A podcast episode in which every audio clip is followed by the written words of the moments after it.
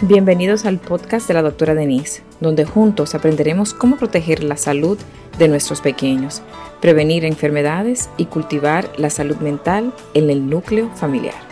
Cada semana exploraremos casos reales, estrategias prácticas, consejos y testimonios de expertos para fortalecer nuestras familias y brindar a nuestros hijos un futuro más saludable.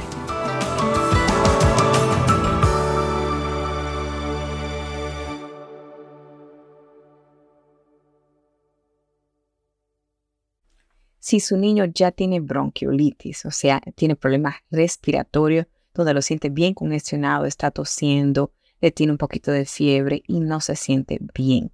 ¿Qué podemos hacer para que su niño no se empeore y esa bronquiolitis no se convierta en neumonía y tengamos que internarlo en el hospital?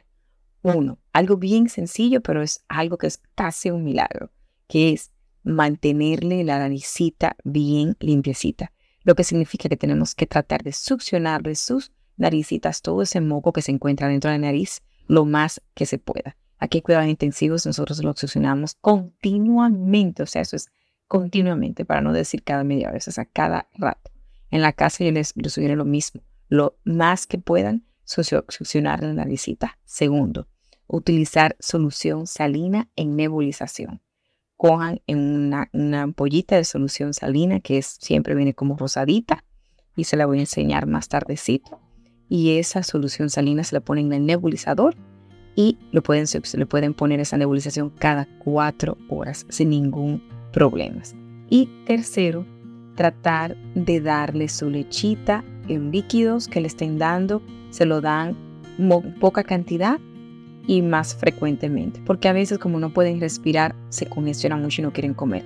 Y una de las causas de ingreso en nuestros niños con bronquiolitis es la deshidratación y no queremos que ellos se deshidraten. O sea que sigan estos tres pasitos y por favor el último es que definitivamente llevar su niño al médico, a su pediatra, para que el pediatra pueda escuchar los pulmoncitos y estar seguro de que todo esté bien.